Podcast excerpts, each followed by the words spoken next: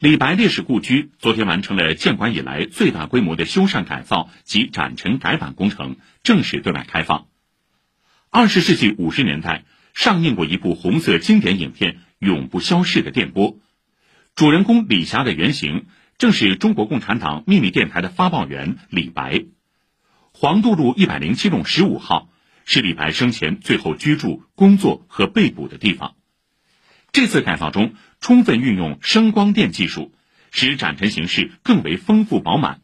更立体全面地展现李白烈士的功勋业绩和崇高精神。